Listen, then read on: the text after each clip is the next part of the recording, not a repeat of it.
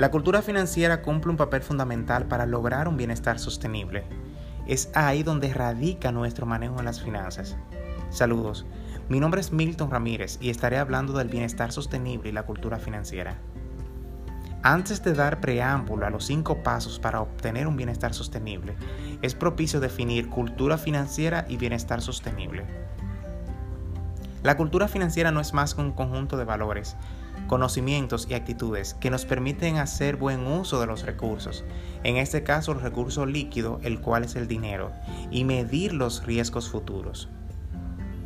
El bienestar sostenible consiste en hacer un uso consciente de estos recursos, de modo que no se desperdicien, teniendo presente que existen riesgos que pueden intervenir en este proceso. Para que puedas sanar tu situación financiera actual, he preparado los siguientes cinco pasos.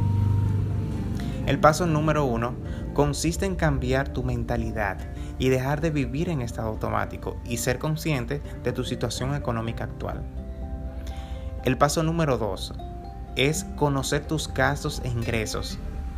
Muchas veces decidimos sobre nuestros gastos en función a nuestros ingresos y no a nuestras necesidades reales. El tercer paso es saber diferenciar entre una necesidad y un deseo.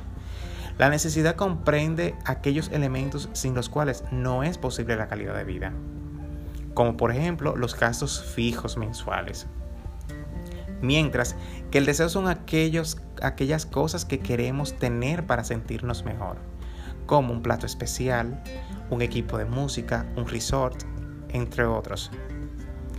El paso número 4 es tener un inventario o un tablero de posibles riesgos que puedan surgir, tales como riesgos de salud, riesgos de ingreso, riesgos financieros, entre otros riesgos. Y así contrarrestarlos con un fondo de contingencia de manera que no quedemos afectados considerablemente. El paso número 5 y no menos importante.